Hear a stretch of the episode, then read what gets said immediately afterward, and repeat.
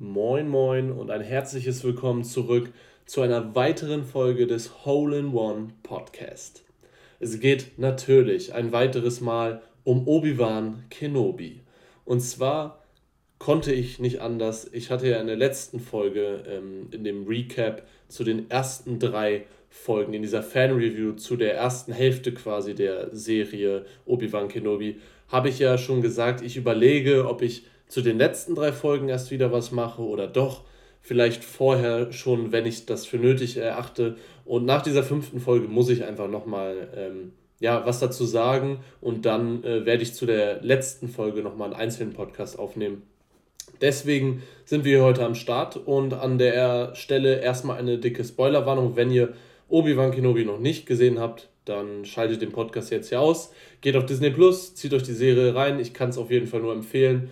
Und wenn ihr ja, Star Wars interessiert seid, dann habt ihr sie bestimmt sowieso schon gesehen. Denn wir bewegen uns hier auf jeden Fall nur im Spoilerbereich. Deswegen schaut sie euch auf jeden Fall an und dann könnt ihr gerne den Podcast weiterhören. Und ähm, ja, für die ersten drei Folgen, wie gesagt, habe ich auch schon eine Fan-Review hier im Hole in One Podcast gemacht. Und die ist sehr, sehr positiv ausgefallen. Also vor allem auf die dritte Folge habe ich mich in dieser letzten Review fokussiert. Und die dritte Folge war ja für mich unfassbar wichtig für die Serie, aber auch für Star Wars insgesamt. Also diese Folge, diese dritte, hat mein Star Wars Herz so ein bisschen wieder aufleben lassen. Ich war ein bisschen Star Wars müde und das habe ich alles schon in der letzten, in dem letzten Podcast ja erklärt. Und von daher war ich nach dieser dritten Folge richtig settled und hatte einfach ja wieder voll Bock auf äh, diese Serie und wie sie weitergeht und war wirklich richtig, richtig heiß auf die nächsten Folgen. Und genau da setzen wir heute an. Wir wollen heute über Folge 4 und über Folge 5 reden, aber auch darüber, wie die Serie jetzt bislang ist, insgesamt gesehen. Und ähm, wie auch der Ausblick auf die letzte Folge ist, äh, die ja nächste Woche dann schon erscheinen wird. Und dann ist ja Obi-Wan Kenobi wahrscheinlich schon wieder vorbei. Es wird wahrscheinlich keine zweite Staffel geben. Vielleicht die ein oder andere Spin-off-Serie. Reaver äh, kriegt vielleicht eine Serie. Darth Vader kriegt vielleicht eine Serie. Das fände ich auf jeden Fall cool, aber mal sehen, was da passiert. Ähm, ich möchte aber jetzt, bevor wir jetzt in die einzelnen Folgen reingehen, einfach nochmal so was loswerden, weil das hat mich echt gestört in den letzten Tagen, in den letzten Wochen, wenn ich mir ja Videos, Kommentare oder ja einfach Meinungen zu Obi-Wan Kenobi angehört habe und angeschaut habe. Diese Serie wird meiner Meinung nach teilweise sehr unzurecht, äh, sehr ungerecht einfach nur zerrissen im Internet. Und das äh, finde ich halt extrem schade, weil diese Serie ist doch ein Zeichen an die Fans, dass wir das bekommen, was wir in gewisser Maßen irgendwie wollen. Also wir wollten alle Obi-Wan zurücksehen, wir wollten Hayden Christensen zurücksehen als Anakin, wir wollten Darth Vader zurücksehen. Und jetzt ist es tatsächlich passiert und wir bekommen auch ultra geile Momente, äh, die eben nicht nur plumper Fanservice sind, sondern durchaus ja, geniale Momente einfach sind. Und da komme ich gleich auch noch drauf zu sprechen, denn die Folge 4 und 5 haben auch geniale Momente zu bieten. Aber diese Serie wird teilweise mir im Internet einfach viel zu sehr auf die dummen Momente, auf die Logiklücken, auf Plotholes, was weiß ich, äh, beschränkt. Und das finde ich einfach ein bisschen unfair. Ähm, ja, klar, es sind extrem dumme Momente dabei. Gerade in Folge 4 ist wirklich einiges, was einen ein bisschen triggert oder vielleicht auch den einen oder anderen sehr, sehr triggert, so dass er halt nicht mehr so entspannt weitergucken kann. Ich hatte ja auch schon mit den ersten Folgen an manchen Momenten so meine Probleme, zum Beispiel mit dieser Verfolgungsjagd mit Leia und so. Das ist ja alles in Ordnung, wenn man äh, nicht mit allem konform ist. Aber diese Serie komplett dann nur darauf zu beschränken und zu sagen, sie hat ein schlechtes Storytelling, schlechtes Writing, äh, das ist halt einfach in meinen Augen Blödsinn, weil Star Wars war schon immer sehr schlampig, was das anging. Star Wars hat schon immer Logiklücken, Plotholes, Deus Ex Machina Momente, also wo einfach die Zufälle übereinander fallen, wie, wie auch immer.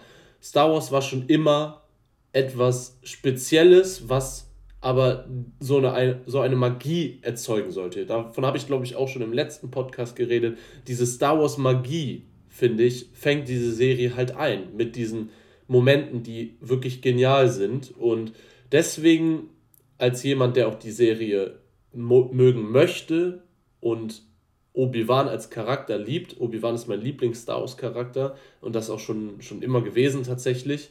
Ähm, das klingt immer einfach, wenn man das so in einem Podcast sagt, aber die, die mich kennen, wissen auf jeden Fall, dass ich Obi-Wan Kenobi schon immer cool fand und ich bin auch ehrlich, ich bin halt mit den Prequels aufgewachsen. Ich liebe die Originaltrilogie auch, aber ich finde halt auch einfach Ewan McGregor als Schauspieler perfekt für Obi-Wan Kenobi und ähm, Alec Guinness ist auch super, keine, keine Frage, aber ich liebe Ewan McGregor als Obi-Wan Kenobi einfach noch, noch mehr. Und ähm, das, was ich jetzt sagen wollte, ich finde es halt einfach schade, dass man das so hart im Internet zerreißt. Diese vierte Folge wurde wirklich so zerstört ähm, und das finde ich halt nicht so ganz fair. Aber gut, ähm, jeder trotzdem, wie er will. So, ich habe auch gar kein Problem damit, wenn zum Beispiel Filmkritiker diese ganzen Sachen raussuchen, weil das ist halt deren Job. Aber ich persönlich bin zum Glück kein Filmkritiker, sondern mache hier nur eine Fan-Review und deswegen ist die meistens sehr positiv, aber auch nicht immer natürlich. Ich, ich habe natürlich auch Momente, die mich stören. Aber insgesamt, das Große und Ganze liebe ich einfach. Und das auch wirklich wieder mehr durch diese Serie. Jetzt sind wir schon gut sieben Minuten drin und ich habe noch gar kein Wort über die vierte oder fünfte Folge verloren. Das soll sich jetzt ändern. Also starten wir mal jetzt wirklich rein mit der vierten Folge. Wir wurden ja mit dem Ende in der dritten Folge hinterlassen, dass Obi-Wan diesen Kampf in Anführungszeichen gegen Vader verloren hat und äh, quasi gefoltert wurde von ihm. Und in dieser vierten Folge setzen wir jetzt direkt dort an. Das finde ich generell cool. Man merkt in dieser Serie, dass sie als ein Film geplant war. Denn die einzelnen Folgen, die sind nicht wie bei zum Beispiel Mandalorian so, dass du die Folge einzeln immer gucken kannst, sie ist abgeschlossen und dann beginnt die nächste Folge mit einem anderen Arc, sage ich mal, auch wenn das insgesamt noch die große gleiche Geschichte ist. Nein, bei dieser Obi-Wan Kenobi-Serie ist es so, dass die Folgen wirklich ineinander überlaufen. Also wir haben zum Beispiel am Ende der zweiten Folge den Reveal für Obi-Wan, dass Anakin Skywalker noch lebt. Am Anfang der dritten Folge ist er am Meditieren direkt. Also das war direkter Übergang und äh, will quasi mit Qui-Gon äh, Qui Jinn ähm, kommunizieren und spürt quasi auch Vaders Präsenz. Und in dieser Folge war es wieder so. Dritte Folge, wir haben das Ende. Obi-Wan wurde gequält, wurde gefoltert und soll nach Jabim am Ende gebracht werden und dort gerettet werden. Und die Folge 4 zeigt nämlich genau das. Er wird nach Jabim gebracht. Und da kommen wir dann direkt zu einer der stärksten Szenen in der ganzen Serie bis jetzt, meiner Meinung nach. Und zwar die Bagdad-Tank-Szene. Also, ich hatte sowas von Gänsehaut und war also ich war direkt bei Folge 4 schon positiv, allein schon wegen diesen ersten fünf Minuten, weil es, es war nicht lange Zeit in diesem Bagdad-Tank, aber dieser Match-Cut zwischen Obi-Wan, der im Bagdad-Tank äh, liegt, und, also liegt ja nicht wirklich, sondern so steht, aber egal, äh, Obi-Wan, der im Bagdad-Tank ist, und Anakin bzw. Vader, der im Bagdad-Tank ist, dieser Match-Cut, diese Qualen, die sie beide irgendwie äh, durch ihre Erinnerung hatten und diese Connection, die sie in der Macht auch haben, die wurde so brillant umgesetzt in dieser Szene, meiner Meinung nach, äh, wie wir dann auf quasi Vader ähm, schneiden, seinen Arm entlang, wo natürlich dann die abge, der abgehackte Arm ist und dann zu Obi-Wan und er nur noch seine Hand zusammenballt zu einer Faust. Das ist halt einfach super Bildsprache, was sie dort benutzt haben. Und äh, ja, diese Bagdad-Tank-Szene hat mir einfach saugut gefallen. Ich muss einfach sagen, wie es ist. Und dann noch ein paar Zitate von Vader, die er quasi Obi-Wan an den Kopf geworfen hat, ähm, in, in seiner, ja, in, in, deren Aufeinandertreffen in der dritten Folge, wurden dann noch eingespielt in der Erinnerung quasi von Obi-Wan.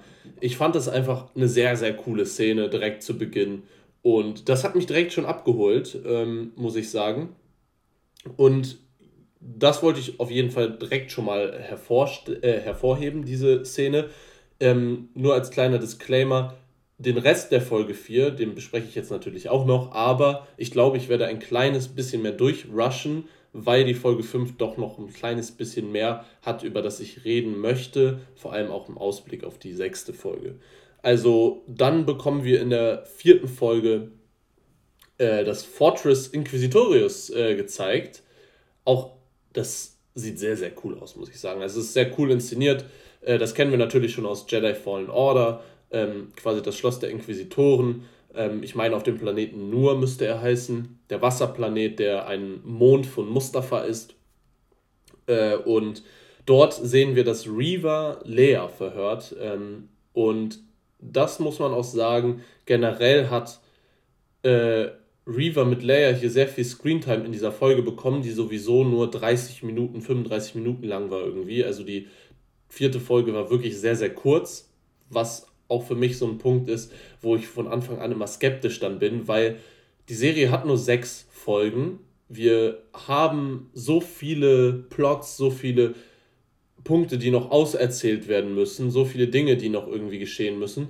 Und dann geht eine Folge nur 30 Minuten und beschäftigt sich auch noch ein Großteil damit mit Reaver und Leia.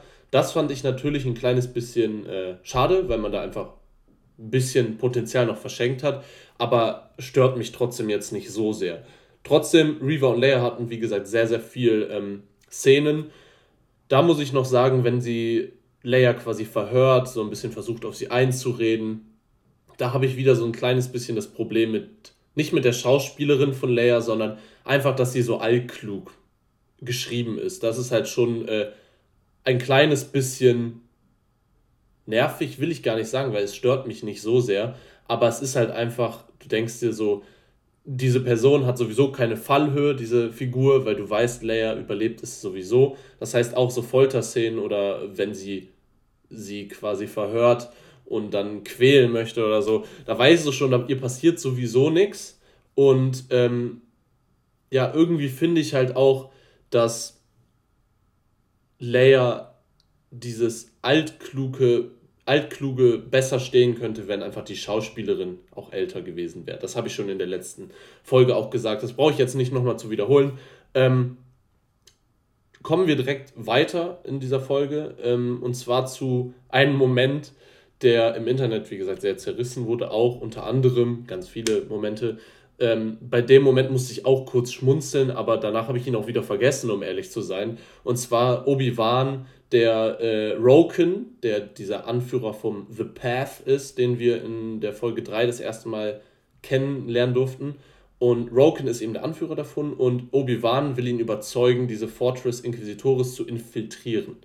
Und Roken hat erst gar keinen Bock darauf, sagt, ey, so, tut mir leid, General, auch sehr cool, dass er ihn General nennt, ähm, ich kann dir nicht helfen. So, und dann sagt Obi-Wan irgendwie einen Satz und zwar irgendwie, du weißt nicht, zu was das Imperium fähig ist. Und direkt ist Roken auf einmal dabei, so, if you want my help, you got it. So, das war natürlich ein bisschen weird. Das war, man hätte an sich, dass er sich umentscheidet, ist ja überhaupt gar nicht schlimm so, aber man hätte halt einfach diesem einzelnen Charakter, äh, Arc wahrscheinlich, Charakter Arc einfach ein kleines bisschen mehr Zeit lassen müssen und ähm, ja, einfach, sage ich mal, sich ein bisschen länger, ein paar Minuten wenigstens mit diesem Roken beschäftigen können, äh, bis er dann wirklich zu dem Punkt kommt, wo er sagt, okay, ich helfe Obi-Wan jetzt doch. Und es ist aber so, wie es ist. Sie infiltrieren dann die Fortress Inquisitoris, sie machen ihren kleinen Plan da und äh, dort sehen wir dann auch in, in der Folge, wenn der Plan durchgeführt wird, einige sehr, sehr coole Szenen, die eins zu eins aus Jedi Fallen Order geklaut wurden. Und mit das Geklaute war jetzt überhaupt nicht negativ gemeint, denn das ist absolut gewollt in dieser Serie. Das äh, kannst du mir nicht erzählen. Also, das ist definitiv gewollt, ganz klar. Und funktioniert mein, meiner Meinung nach auch komplett. Ähm, ich habe gehört im Internet, ah, Jedi Fallen Order hat das viel besser gemacht und so. Aber ganz im Ernst, mir hat das sehr, sehr gut gefallen. Ich habe äh, Jedi Fallen Order auch teilweise gezockt.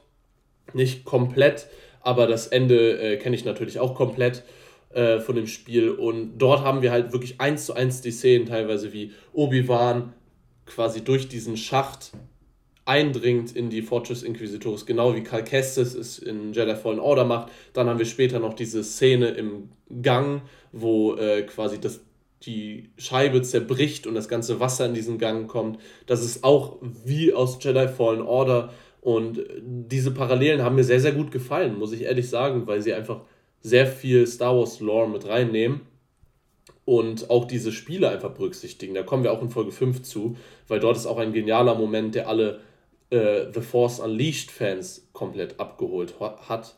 Und äh, ich habe das Spiel auch gespielt damals und fand es auch mega nice, diesen Moment hier so zitiert äh, zu bekommen, sage ich mal. Auf jeden Fall ähm, sind sie dann in dieser Basis drinnen und dann kommen ganz viele, ja, etwas dümmere Momente von Thaler.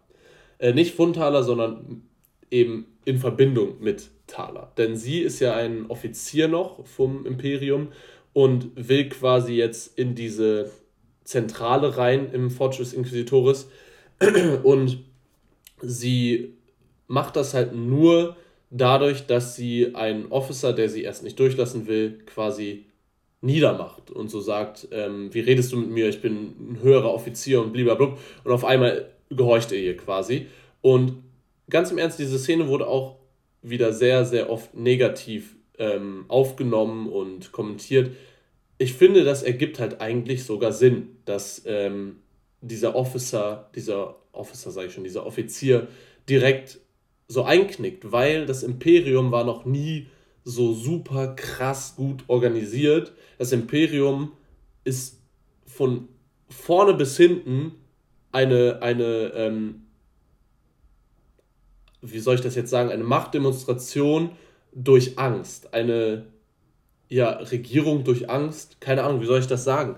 Auf jeden Fall sind die handelnden Personen im Imperium immer äh, so geschrieben, dass sie quasi ihre Gegner, ihre Feinde, teilweise ihre untergeordneten ähm, Komplizen einfach durch Angst äh, auf dieser Position halten, auf diesem Level. Und deswegen finde ich, dass es eigentlich voll Sinn ergibt, äh, wie Tada quasi hier durchkommt, was dann allerdings keinen Sinn ergibt und da musste ich wirklich lachen. Das war äh, einer von zwei Momenten, wo ich wirklich lachen musste, äh, weil das halt schon peinlich finde ich zu viel, aber schon ein bisschen random einfach ist, äh, wo Thala dann quasi mitten in diesem, ja, in dieser Zentrale ihren äh, Kommunikator rausholt und einfach Obi-Wan anfunkt und einen Meter weiter sitzt äh, gefühlt der nächste Offizier, der das eigentlich safe hören muss, müsste und das ist halt auch sau auffällig. Sei es drum, diesen Moment habe ich auch relativ schnell wieder vergessen und dann sehen wir tatsächlich eine sehr interessante Sache. Obi-Wan gelingt immer tiefer in diese Fortress Inquisitoris und sieht dann eine Art Grab für Jedi, die sind in so einem Harz eingelassen ähm, das war auch eine sehr coole Szene, wo man jetzt gar nicht so viele bekannte Jedi gesehen hat. Man hat einen von, ähm, Star, von Star Wars Clone Wars gesehen. Mir fehlt gerade aber sein Name. Wir haben noch einen Jüngling gesehen. Ähm, und dann kommt es tatsächlich zu der Rettung von Leia. Wie gesagt, ich überspringe das jetzt ein kleines bisschen. Und dort ist direkt ein Moment, äh, den ich extrem gefeiert habe. Ähm, das war das war ein äh, Moment, der war so genial geschrieben, meiner Meinung nach. Und vielleicht ist er einigen von euch entgangen. Ähm, in der zweiten Folge haben wir das Gespräch, nee, in der dritten Folge haben wir das Gespräch zwischen Obi-Wan und Leia, wie quasi Leia ihn fragt, wie funktioniert die Macht, was ist die Macht, wie fühlt sich die Macht an? Und Obi-Wan sagt quasi, dass sich die Macht anfühlt, wie wenn du im Dunkeln bist und das Licht angeht. Und dann fühlst du dich sicher, sagt dann Leia, und so fühlt sich die Macht an. Und in dieser Szene, in der Obi-Wan Leia rettet, wird dieser Satz äh, nicht nur zitiert auf inszenatorische Weise, sondern er wird vor allem auch auf Obi-Wan übertragen. Und das hat mir einfach super gut gefallen, denn wir sehen diese Dunkelheit, das Licht ist aus in dieser, ja, in dieser Zelle, sage ich jetzt mal, wo Leia gefangen ist und dann geht Obi-Wans Lichtschwert an und Obi-Wan ist quasi die Rettung für Leia und das Licht in der Dunkelheit, wie er die Macht beschrieben hat. Und gleichzeitig bedeutet das für Obi-Wan, dass er die Macht wiedergefunden hat. Er findet wieder zu sich. Er ist nicht mehr Ben Kenobi, sondern entwickelt sich immer wieder weiter zurück zu Obi-Wan Kenobi. Und findet halt wieder diese Verbindung zu Macht. Und das soll diese Szene auch zeigen, wenn im Dunkeln das Laserschwert angeht und quasi das Licht in die Dunkelheit gebracht wird. Das fand ich einfach nur sehr, sehr cool geschrieben, äh, muss ich sagen. Und auch in der, in der Folge ähm, zu dieser Szene sehen wir dann noch ganz genau, wie eben wirklich diese Entwicklung von Ben Kenobi zu Obi-Wan Kenobi immer weiter passiert. Denn wenn sie da in diesem Gang äh, gegen diese ganzen Stormtrooper kämpfen müssen, beziehungsweise Obi-Wan gegen die kämpfen muss, dann wird er mit jedem Schuss, den er abwehrt, mit jedem Schlag, mit jeder Bewegung, wird er immer wieder sicherer. Er wird immer sicherer in der Macht. Er kommt immer mehr in diesen Modus zurück, in dem er auch im Krieg war. Und ich fand, man hat einfach gesehen, wie er immer mehr da reingekommen ist. Und das fand ich, haben sie gut gemacht, einfach, bin ich ganz ehrlich. Und dann haben, bekommen wir eine Szene, wo er dann auch wirklich wieder auch in der, die Macht sehr, sehr krass benutzt, wo er denn da das Wasser in diesem Gang auf die Stormtrooper äh, einbrechen lässt, sage ich mal. Und äh, dann kommt es zu der vorletzten Szene, die ich jetzt hier besprechen möchte, die schon ein wenig dämlich war. Das war der zweite Moment, wo ich lachen musste. Und zwar, wo sie dann mit diesem Manteltrick, nenne ich jetzt mal, äh, quasi entkommen wollen und Obi-Wan mit Leia unterm Mantel quasi entkommen möchte, das war halt schon sehr random. Vor allem Obi-Wan, der mit einem Vollbart durch diese Basis rennt, wo beim Imperium doch alle ganz glatt rasiert sind. Äh, dass da niemand einmal hingeguckt hat, ist natürlich random, aber ganz im Ernst, das ist auch wieder so ein Moment, den vergesse ich, wenn ein paar Sekunden später Darth Vader reingestürmt kommt. Und deswegen möchte ich jetzt auch viel lieber darüber reden, denn das Ende der Folge ist dann, wie Vader in Aggression quasi auf Reaver zuläuft. Sie wirkt und man hat gedacht, er bringt sie um. Also ich habe es zumindest gedacht. Ähm, und man hätte jetzt nur noch das Nacken, Nackenknacken erwartet. Und äh, wie in der Folge 3 bei dem kleinen Jungen. Und dann lässt er sie aber runter, weil Reaver sagt, sie hat an Obi-Wans Schiff einen Tracker platziert und dieser ist jetzt quasi die Chance für, für das Imperium, nicht nur Obi-Wan Kenobi zu verfolgen, was natürlich das Hauptziel ist von Vader. Wir wissen, Kenobi is all that matters. Äh, aber sie können eben auch diesen The Path damit verfolgen, denn Obi-Wan und diese, ja, diese Schiffe, die wir übrigens auch in Teil 5 bekommen, auf Hoth. Äh, die haben ihn quasi befreit. Äh, RIP an der Stelle an Wade. das war auch ein bisschen weird, einfach, dass dieser Charakter eingeführt wurde, gestorben ist und als emotionale Szene uns das gezeigt wurde, aber wir hatten halt gar keine Beziehung zu Wade zu dem Moment. Ist auch egal, auf jeden Fall ist das der Hookup der Folge, dass der Tracker auf äh, in Lola quasi drinnen ist, in diesem Spielzeugdruiden von Leia und dass jetzt quasi das Imperium, Obi-Wan äh, und die Rebellen in Anführungszeichen, es sind ja noch keine Rebellen, aber es werden bestimmt Mitglieder der Rebellen werden, äh, quasi verfolgen kann. Und da kommen wir dann zu dem Punkt, wo es in Folge 5 weitergeht. Wie gesagt, man erkennt, dass es ein Film als Film geplant war, denn wir sehen ganz klar immer, dass man diese Serie anders als andere in einem Stück durchgucken könnte und es würde dem Verlauf nichts, nichts tun. Bei Mandalorian zum Beispiel könnten wir die Folgen durchgucken, also wirklich hintereinander und es würde ein bisschen komisch wirken, weil wir einfach immer wieder dasselbe Muster bekommen und jede Folge irgendwie gleich aufgebaut ist und dann eine Geschichte eigentlich einzeln erzählt und nicht halt so in einem Fluss ist und eine Folge bedingt die andere. Generell gibt es einige coole Sachen, die ich noch, bevor wir zur Folge 5 kommen, erwähnen möchte, die ich an dieser Serie sehr cool geschrieben finde und wo auch die Genialität so ein bisschen liegt. Ähm, eine Theorie, die in gewisser Weise auch irgendwie bestätigt ist, wenn man sich ein bisschen damit beschäftigt, dass jede Episode von Obi-Wan Kenobi eine der Skywalker-Saga quasi darstellt. Also in der ersten Episode haben wir äh, diesen, ja, Mann auf Tatooine, der quasi seit zehn Jahren dort lebt, genauso wie Anakin als Junge, der zehn Jahre dort auf Tatooine gelebt hat und dann in das Leben eines Jedis zurückgeworfen wird, beziehungsweise bei Anakin dort das erste Mal reingeworfen wird. In der zweiten Folge haben wir dann die Unterwelt von Coruscant quasi, also Dayu, ich weiß, ist jetzt nicht die Unterwelt von Coruscant, aber das ist die Parallele ähm, zu eben der Episode 2. Episode 3 haben wir dann natürlich ganz viele Spiegelungen. Das Duell zwischen Darth Vader und zwischen äh, Obi-Wan. Am Ende landet einer im Feuer und er leidet Qualen. In der Folge 4 muss dann die Prinzessin gerettet werden. Ähm, ja, also es, ist, es sind diese, diese Theorie ist auf jeden Fall sehr, sehr cool und ich finde, man kann schon erkennen, dass es wahrscheinlich äh, einfach mit beabsichtigt war in dieser Serie.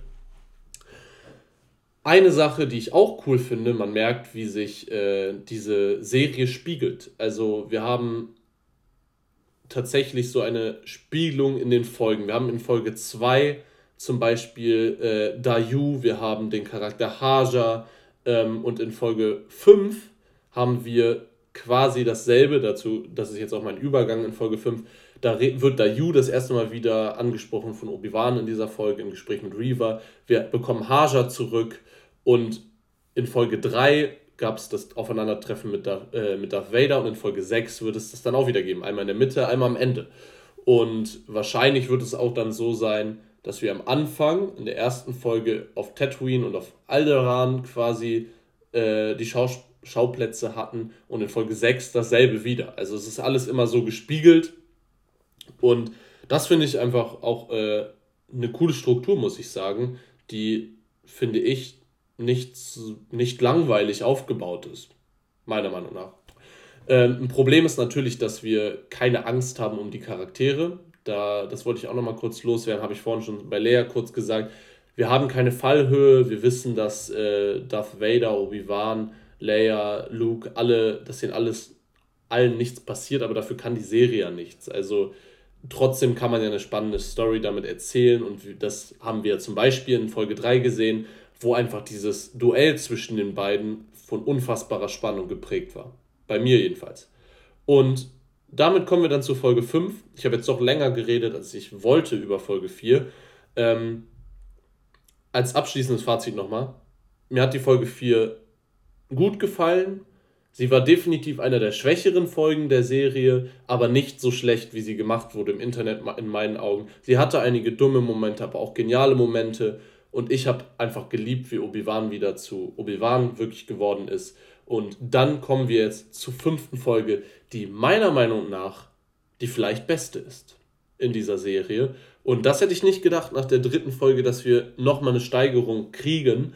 Und in meinen Augen war diese fünfte Folge eine Steigerung. Einfach schon, weil man diese Flashbacks, und da steige ich jetzt direkt mit ein, diese Flashbacks unfassbar gut eingebaut hat in diese Folge. Wir hatten immer diese diesen Zusammenhang zwischen Vergangenheit und Gegenwart und wie das geschnitten wurde, war halt einfach überragend inszeniert.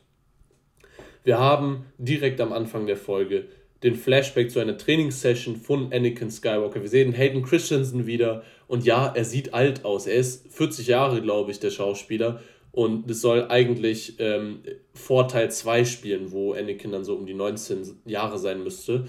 Natürlich sieht er nicht so jung aus, wie er sein sollte, aber das hat mich persönlich auch gar nicht gestört. Ich fand diesen Moment einfach ultra geil, wo wir endlich Hayden Christensen das erste Mal gesehen haben, wo wir Coruscant das erste Mal gesehen haben. Ich hatte Gänsehaut, ich habe mich gefreut, ich, ich habe Luftsprünge gemacht, keine Ahnung. Ich war einfach richtig, richtig froh, dass wir das endlich zu sehen bekommen und diese Chemie zwischen Obi-Wan und Anakin, zwischen Hugh McGregor und Hayden Christensen hat sofort wieder gefunkt, es war sofort wieder am Start und jetzt kommen wir eben zu dem, was diese Folge so stark macht. Immer wieder wird dieser Flashback wird nicht einfach reingeworfen als plumper Fanservice. Das ist kein plumper Fanservice, dieser Flashback. Denn wäre es plumper Fanservice, hätten wir einfach diesen, diese Trainingssession direkt einmal in einem oder zweigeteilt quasi in der Folge einmal durchlaufen gehabt. Sie hätte keine Bedeutung. Aber dieser Flashback hat so eine Bedeutung für nicht nur Obi-Wan, für Darth Vader, für die Folge, sondern auch für Gesamt Star Wars. Und deswegen ist dieser Flashback eben nicht nur plumper Fanservice, sondern erfüllt ganz viele Funktionen. Denn wir bekommen immer wieder diese Cutscenes. Wir sehen, was in der Trainingssession passiert und direkt danach sehen wir, was in der Gegenwart passiert. Wenn Obi-Wan die Überhand hat, wird zu Darth Vader geschnitten in der Gegenwart. Wie er sich in dem Raumschiff spiegelt, äh, sieht auch einfach immer episch aus. Oder wenn Darth Vader bzw. Anakin die Überhand hat, sehen wir, wie zu Obi-Wan geschnitten wird in, auf Jabim.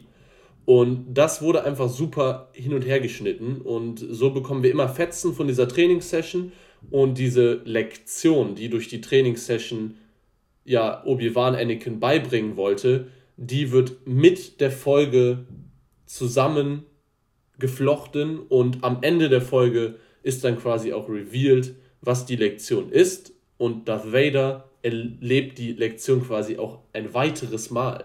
Und das ist so unfassbar stark. Bevor ich über die einzelne Folge sprechen möchte, will ich wirklich diese Trainingssession nochmal weiter aufbrüsseln. Denn die Lektion ist quasi, dass Anakin zu aggressiv ist, zu unkontrolliert und dass solange er das nicht ablegen kann, er immer ein Padawan sein wird. Das sagt Obi-Wan und damit ist natürlich das Logikloch aus äh, Teil 4 damit geschlossen.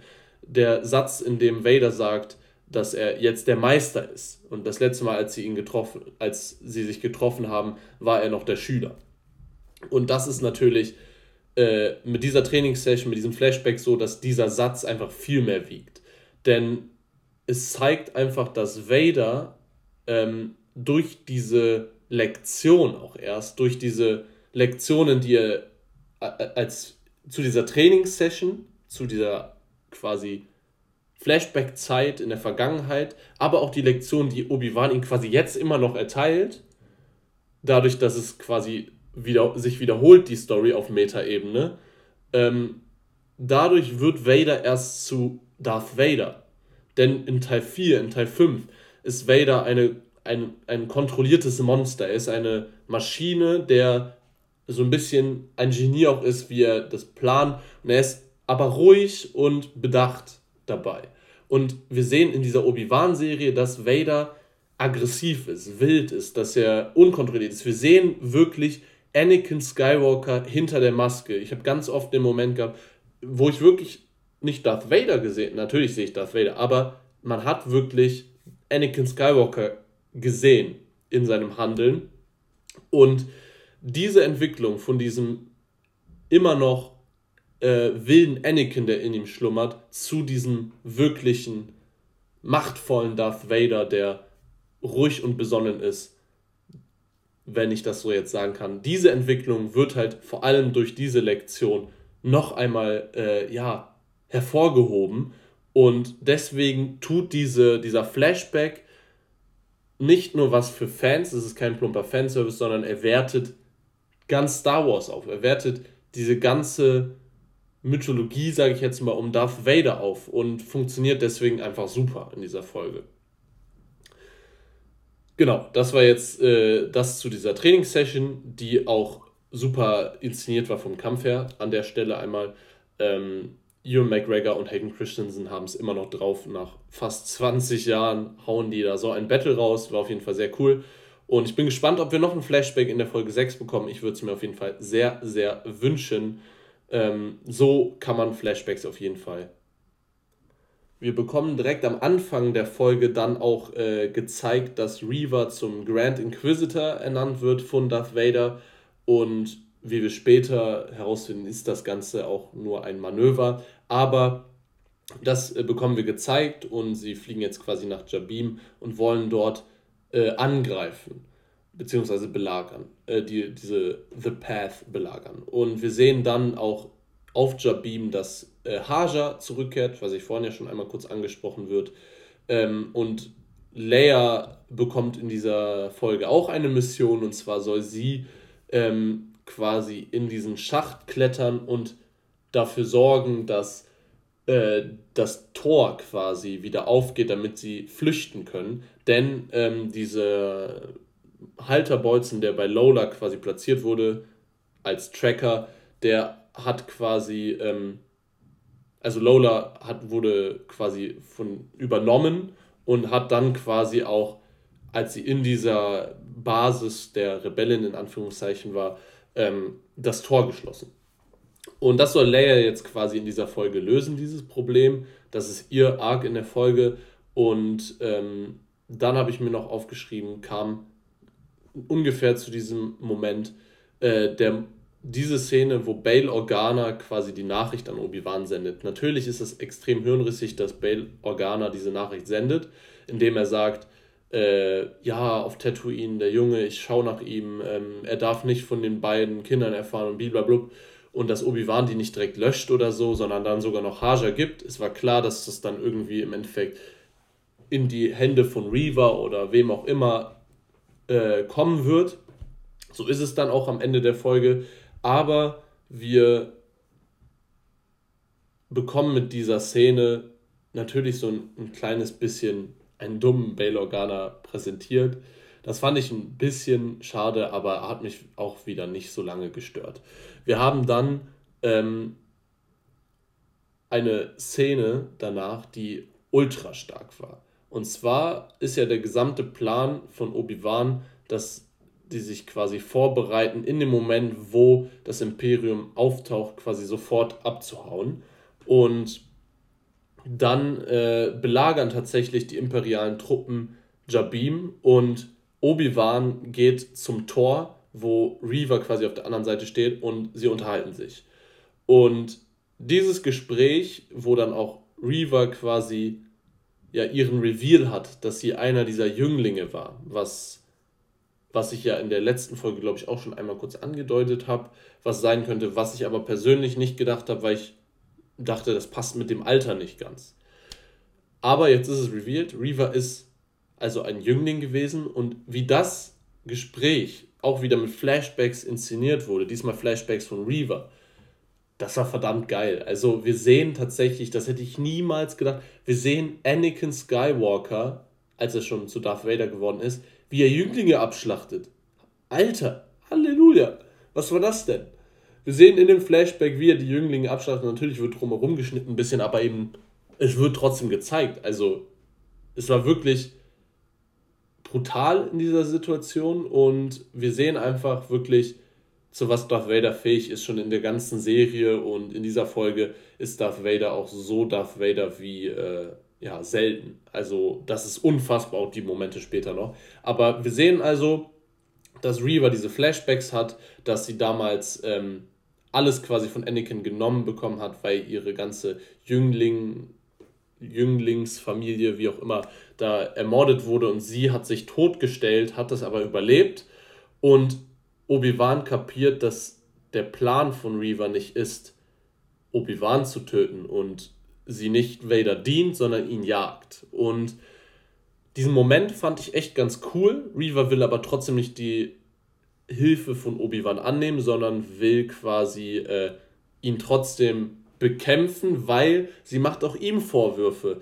Sie äh, wirft ihm an den Kopf, dass Anakin eben sein Padawan war, dass er sich nicht um ihn gekümmert hat, dass er die ganze Galaxis zum Einsturz gebracht hat quasi. Und das fand ich halt mega cool, dass Obi-Wan endlich mal mit seiner Schuld konfrontiert wird, weil ohne Scheiß, Obi-Wan hat halt auch sehr, sehr viel falsch gemacht und hat das nicht erkannt quasi und wurde bis jetzt eigentlich noch fast nie mit seiner Schuld wirklich aktiv von jemand anderen konfrontiert.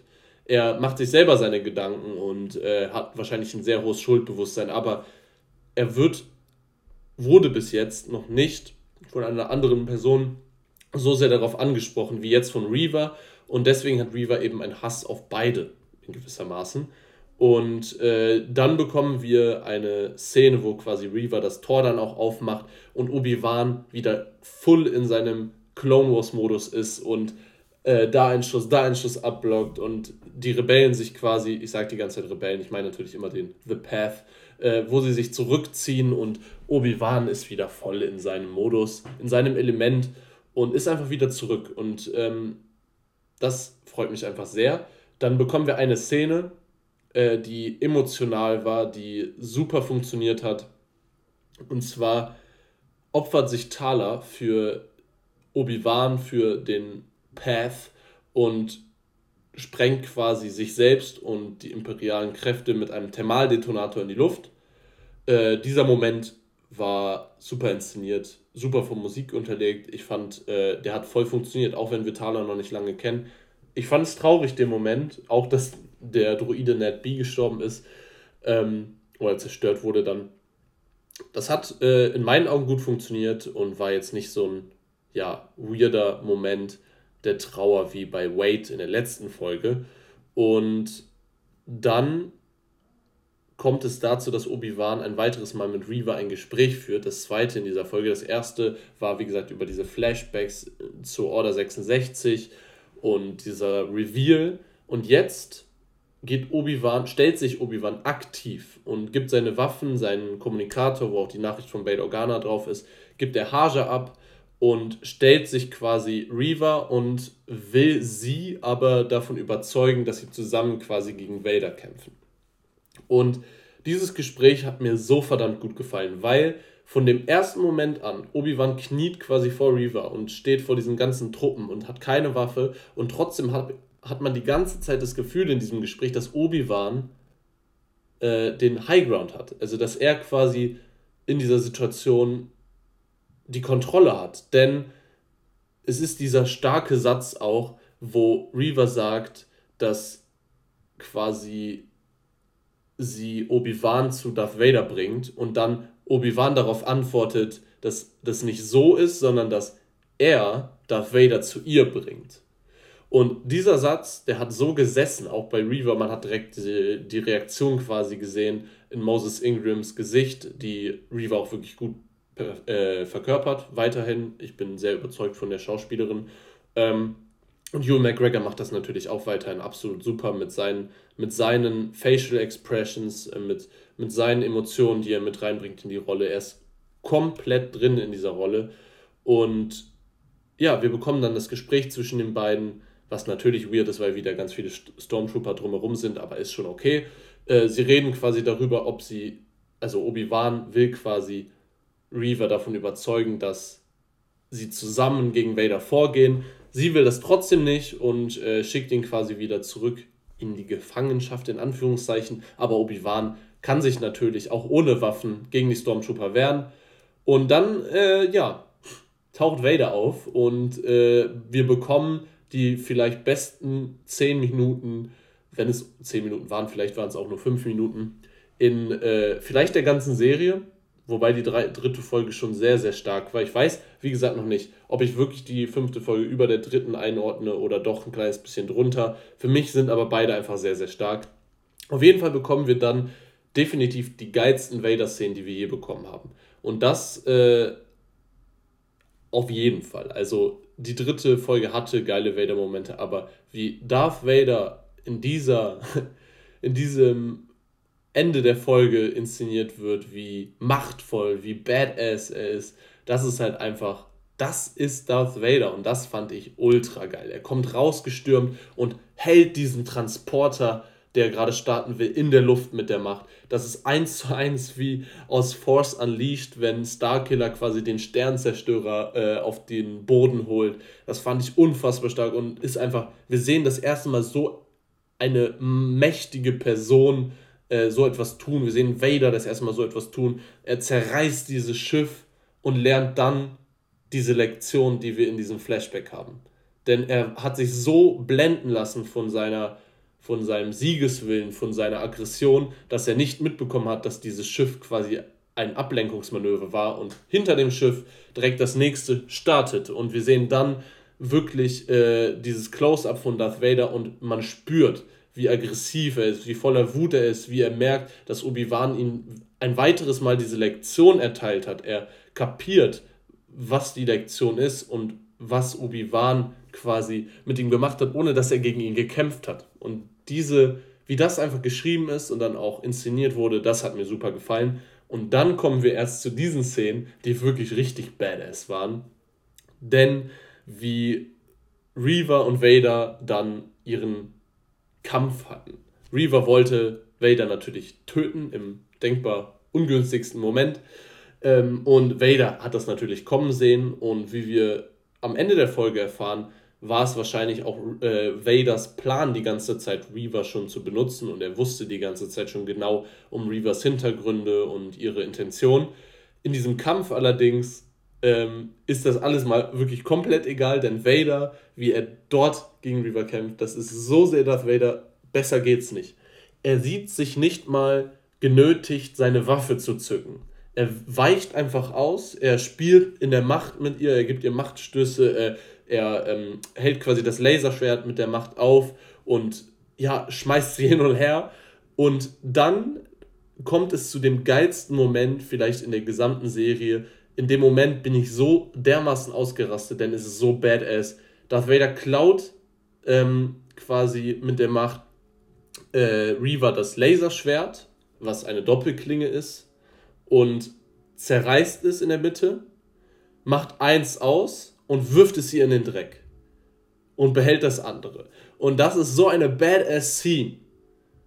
Das, das war so geil inszeniert und zeigt so sehr einfach, wie Vader tickt. Und er macht das auch nur mit diesem Laserschwert, um eine Sekunde später Reaver wieder das Laserschwert abzunehmen und sie dann zu töten. Vermeintlich zu töten.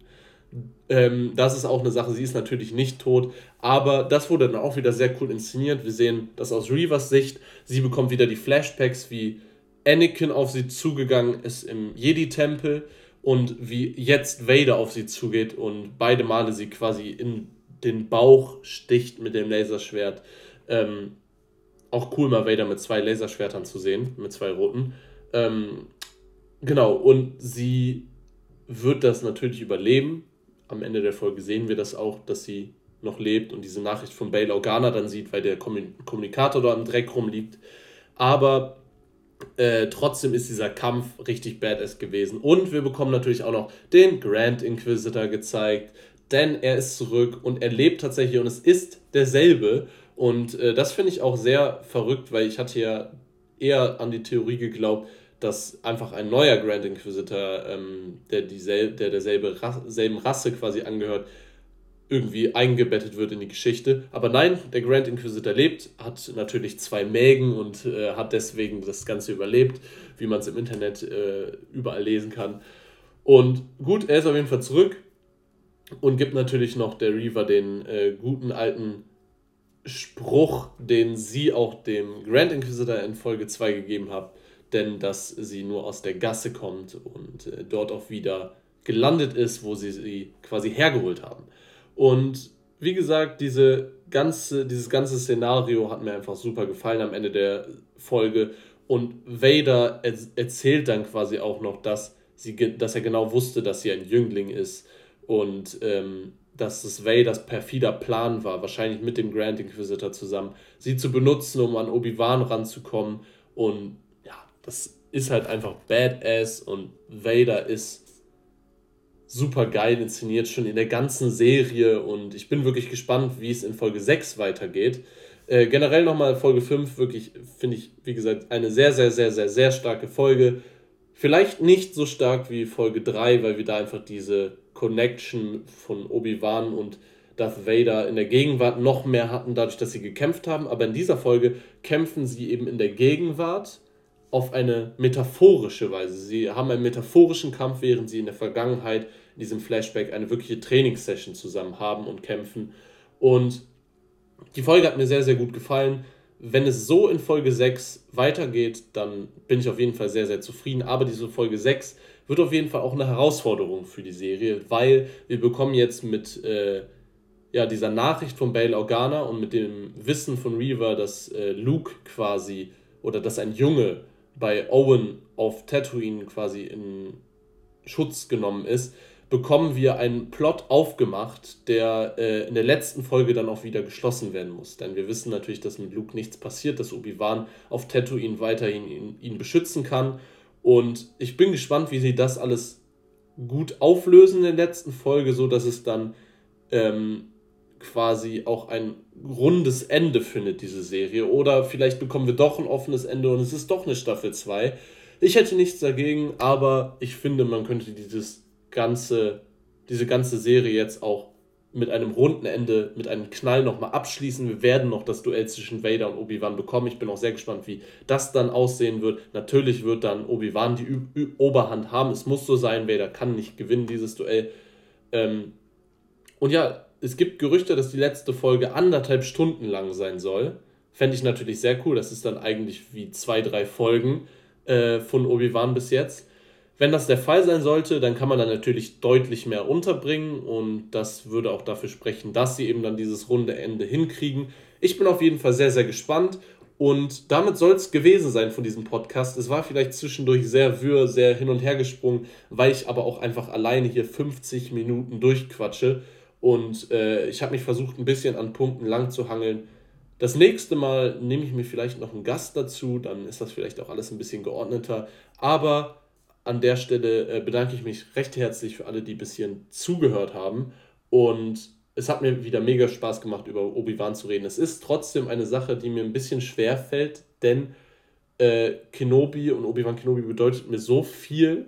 Und diese Serie hat, wie gesagt, so mein Star Wars jetzt aufleben lassen, dass ich gar nicht richtig in Worte fassen kann, was diese Star Wars Magie für mich bedeutet. Und diese Serie catcht mich, diese besonderen Momente kannst du gar nicht wirklich so, so krass beschreiben. So musst, du musst sie einfach erleben. Und damit möchte ich, ich, euch, möchte ich euch auch ähm, ja, quasi entlassen und sagen, genießt die Serie einfach. Schaltet manchmal einfach euren Kopf ab in manchen Situationen, die vielleicht ein bisschen dämlich sind. Und hoffen wir einfach alle zusammen, dass die letzte Folge die beste in dieser Serie ist. In dem Sinne, möge die Macht mit euch sein und natürlich auch mit Obi-Wan Kenobi.